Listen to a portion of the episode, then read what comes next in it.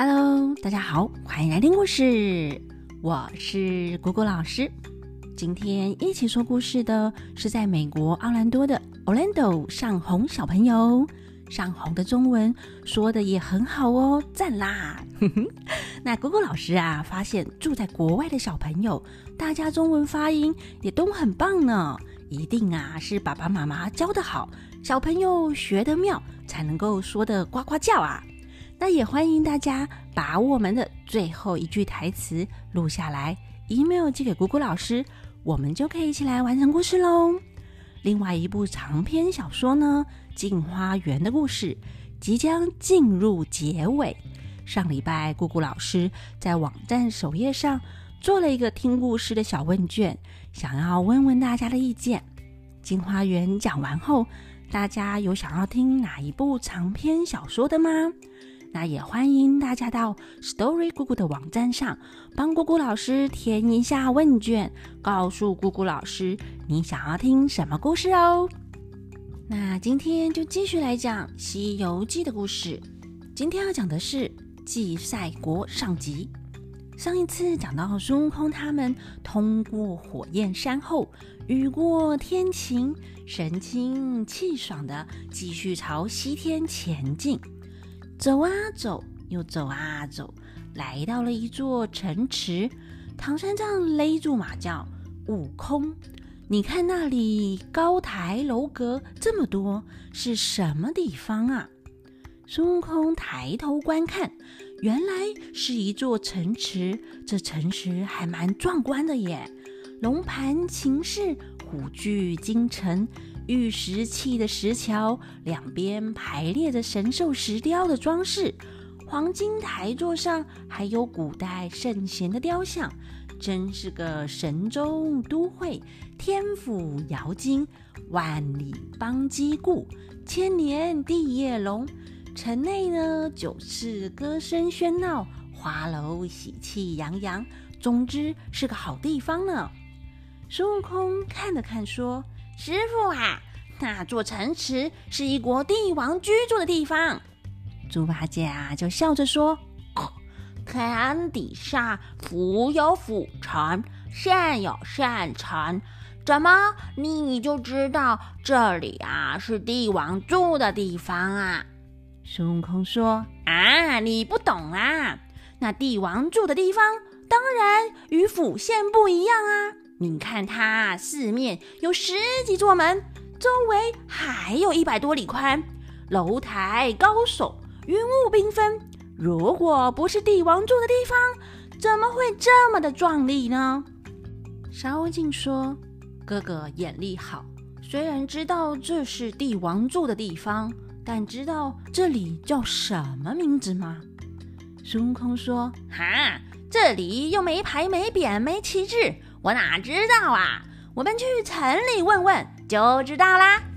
于是啊，他们进入城池，唐三藏下马过桥，大家进城门观看。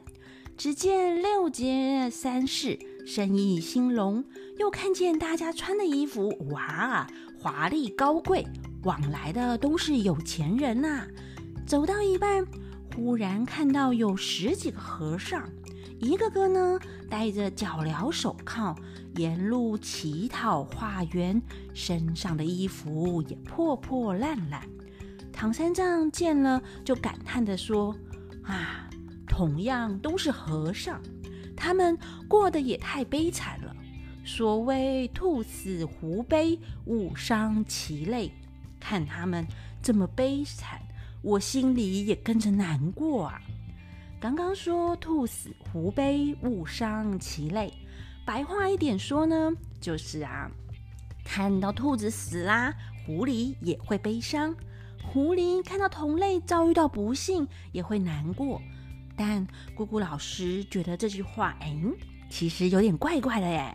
狐狸明明就会吃兔子啊，看到兔子死了。狐狸应该很高兴的吃掉它吧？那怎么可能还会悲伤呢？第一个写出“兔死狐悲”的读书人，嗯，大概是自然不好吧。例如歇后语：猫哭耗子，老鼠死了，猫会难过的哭，大家会相信吗？猫哭耗子呢？下一句就是假慈悲、假哭的啦。不过啊，兔死狐悲，嗯，是真的成语哦，没有骗人呢。原本叫做狐死兔悲。不过老师有机会再来跟大家讲讲这典故。那我们先回到故事。唐三藏叫悟空，你上前去问他一问，为何会受这样的罪呢？孙悟空听了，就对那些和尚说：“啊，和尚啊，你是哪间寺院里的？为什么戴脚镣手铐呢？”那些和尚啊，跪倒在地说：“爷爷啊，我们是金光寺受冤屈的和尚啊。”孙悟空问：“那金光寺在何方呢？”和尚们回答：“过转角就可以看见了。”孙悟空把他们带到唐三藏面前，问：“怎么受了委屈？你说我听。”和尚们说：“爷爷啊，不知道你们是哪里来的，好像有点面熟哎。我们不敢在这里说，还请啊到金光寺里听我们从头说来啊。”唐三藏一行人就跟着那些和尚们来到了山门。门上写着七个金字：“赐见护国金光寺。”他们啊，师徒进门来观看，只见那古色古香的大殿上，冷冷清清，咻的一阵风吹过，卷起枯黄的叶子，满地的落花没人来。廊前只见蜘蛛网，空架鼓网旋中，壁画成多彩相蒙。讲台空空多寂寞，禅堂静静鸟飞过，凄凄冷冷荒荒凉凉。佛前虽然香炉设，灰冷花残世事空。好冷清萧条的金光寺啊！唐三藏见啦，心头一酸，忍不住流下眼泪来。和尚们呢，顶着脚镣手铐。把正殿推开，请唐三藏上殿拜佛。唐三藏诚心礼拜，拜完后转头，却看见后面的梁柱上还锁着六七个小和尚。哎，唐三藏啊，实在不忍心看下去了。和尚们上前来磕头问说：“各位老爷长相不凡，可是东土大唐来的嘛？”孙悟空啊，就笑着说：“嘿，你这个和尚有什么未卜先知之法？我们正是，你是怎么认的？”和尚们说：“爷爷啊，我们哪有什么未卜先知之法？只是受了冤屈，无处伸冤，每天只能叫天叫地，想说看能不能惊动天神。昨天晚上。”我们每个人都做了同样的梦，说有个东土大唐来的圣僧能救得我们性命。今天果然就见到了老爷你们呐！唐三藏听了，开心的说：“你这里是什么地方？有何冤屈呢？”和尚们说：“爷爷啊，这里是祭赛国，乃是西方大国。”当年有四夷朝贡，南有月陀国，北有高昌国，东有西凉国，西有本波国，年年进贡美玉、明珠、美女、骏马。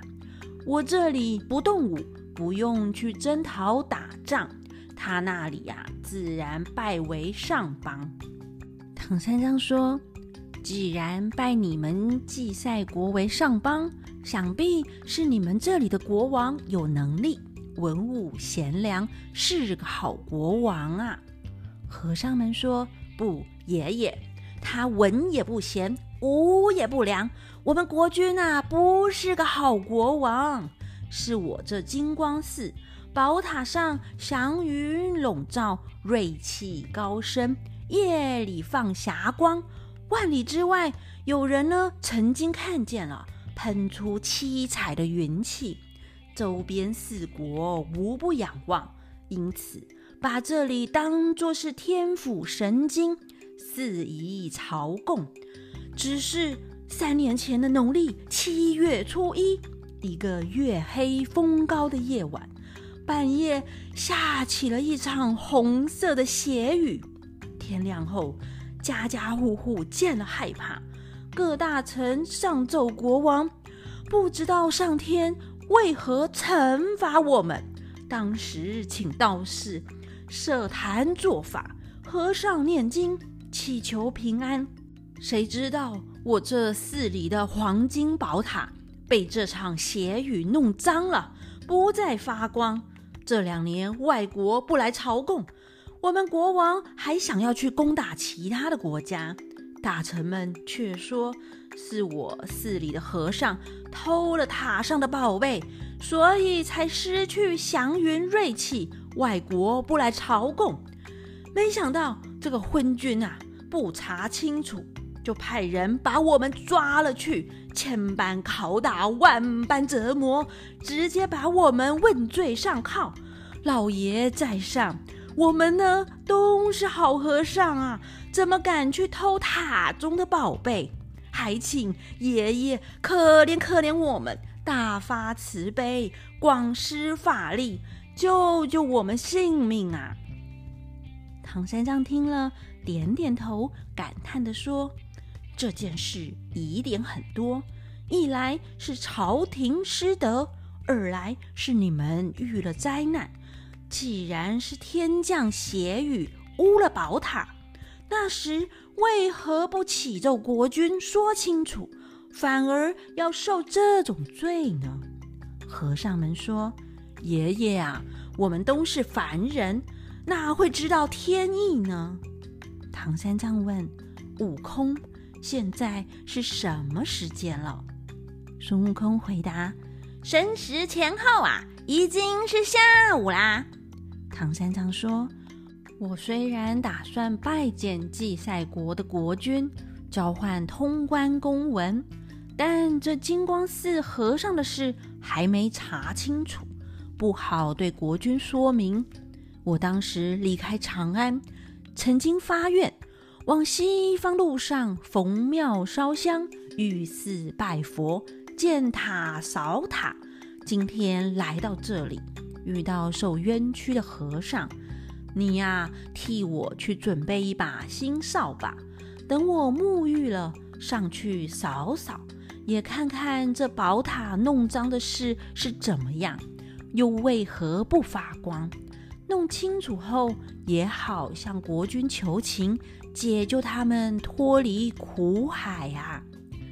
这些和尚们听了，连忙去厨房拿菜刀，递给猪八戒说：“爷爷啊，你用这把刀打开那柱子锁着的小和尚铁锁，放他去安排斋饭热水，服侍老爷用斋沐浴。”我们呢，先上街去画把新扫把来，让老爷来扫塔。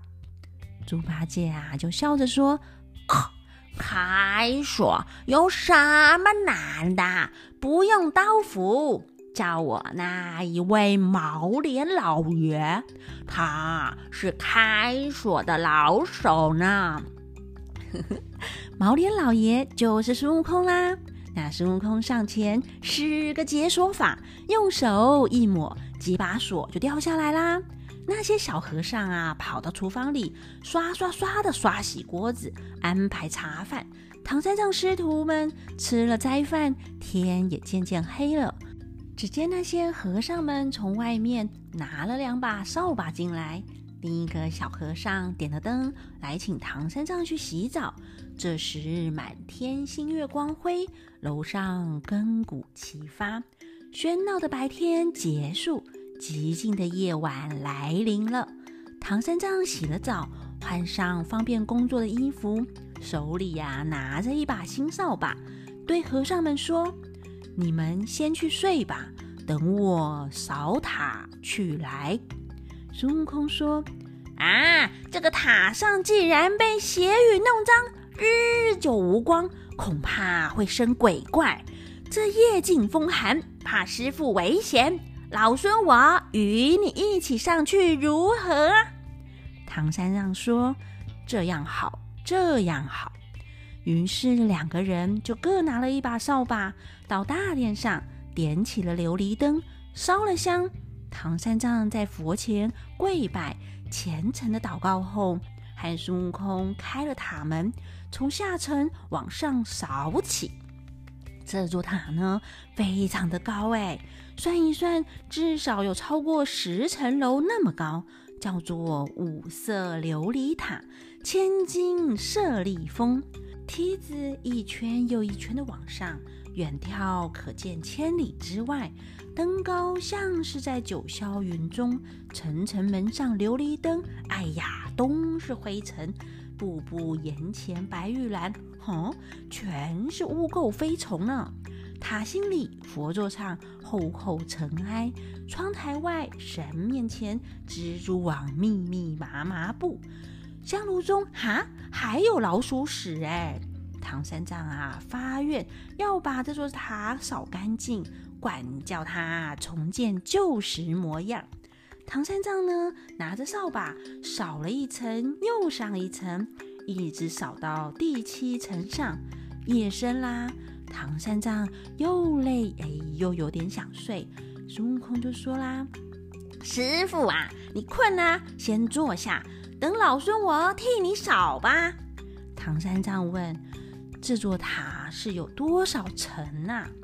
孙悟空说：“嗯，可能有十三层吧。”唐三藏说：“既然是我发愿要扫的，那我还是再扫下去吧。”唐三藏啊，又扫了三层，腰酸腿麻的，坐倒在第十层上，说：“悟空。”你呀，替我把那三层扫干净下来吧。孙悟空举起扫把，登上第十一层，一下子就扫干净了。又上到第十二层，正扫到一半，哎，好像听到塔顶上有人在讲话的声音哎。孙悟空心想：啊，怪哉怪哉，真是奇怪啊！现在都三更半夜啦，怎么有人在这楼上讲话呢？哼，一定是妖怪，让我看看去呀！好猴王轻轻的夹着扫把，撒起衣服，钻出前门，踏着云头，咻的飞出去观看。到底孙悟空在这第十三层会看见什么呢？欲知后事如何，且听下回分解。我们就下回分解喽，拜拜。